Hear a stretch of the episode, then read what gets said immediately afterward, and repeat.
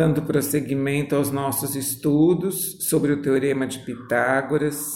Eu vou propor agora a resolução de duas situações problemas que vamos resolver tendo um triângulo retângulo como modelo e sendo assim a possibilidade de utilizar o Teorema de Pitágoras para resolvê-los.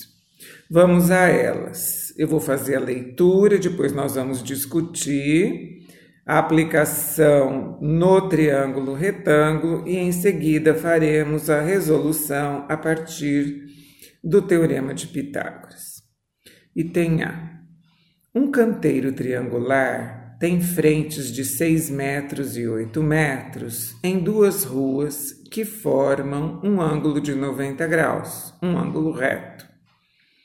A pergunta é: quanto mede o terceiro lado desse canteiro? Veja que o triângulo retângulo é um modelo, é uma representação desse canteiro.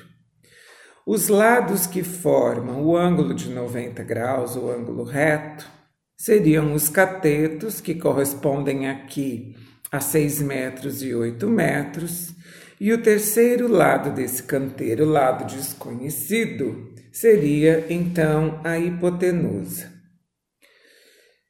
A hipotenusa chamaremos de x, porque normalmente na linguagem matemática chamamos por x valores desconhecidos em uma sentença. Sendo assim, teremos x ao quadrado igual a 6 ao quadrado mais 8 ao quadrado. O nosso primeiro passo é determinar as potências. Então, vamos repetir na linha de baixo. x ao quadrado igual a 36 mais 64. Faremos agora a adição desses resultados.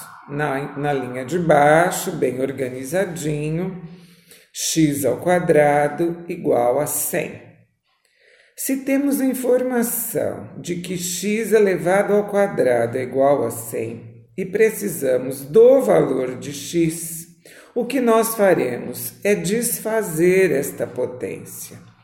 É realizar a operação inversa da potenciação, que, se você se lembra, é a radiciação. Então, o inverso de levar ao quadrado é determinar a raiz quadrada. Sendo assim, na linha de baixo, escrevemos x igual a raiz quadrada de 100. E já sabemos que a raiz quadrada de 100 é 10, portanto, x igual a 10. Resposta do problema: o terceiro lado deste canteiro mede 10 metros. Segunda situação. Uma árvore foi quebrada pelo vento e a parte do tronco que restou em pé forma um ângulo reto com o solo. Se a altura que o tronco da árvore que restou em pé é de 12 metros e a ponta da parte quebrada está a 9 metros da base da árvore, qual é a medida da outra parte quebrada da árvore?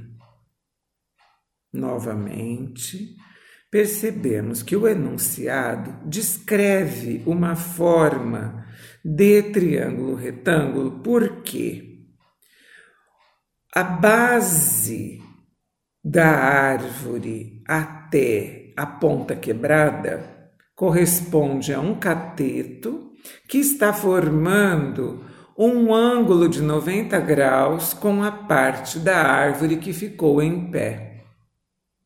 Então temos aqui um cateto, que é a árvore que restou em pé, com 12 metros. Um outro cateto, a distância da ponta da árvore quebrada até a sua base, 9 metros.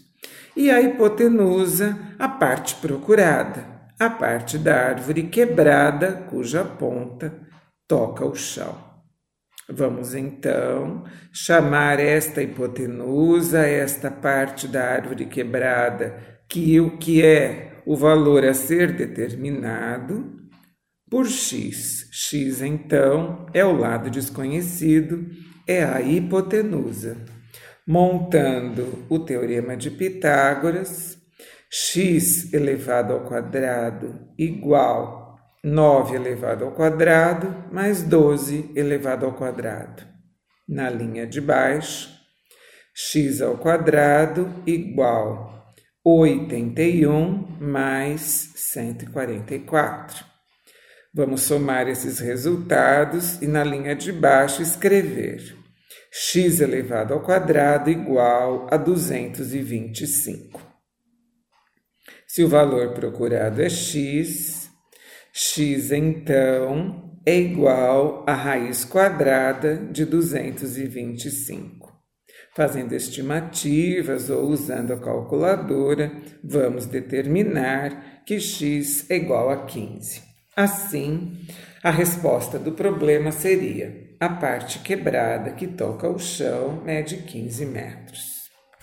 Nos próximos episódios, vamos aprender a resolução de outras sentenças matemáticas que chamamos de equações. Meu nome é Luísa Maria Marques Poloni Cantarella e hoje é dia 26 de maio de 2020.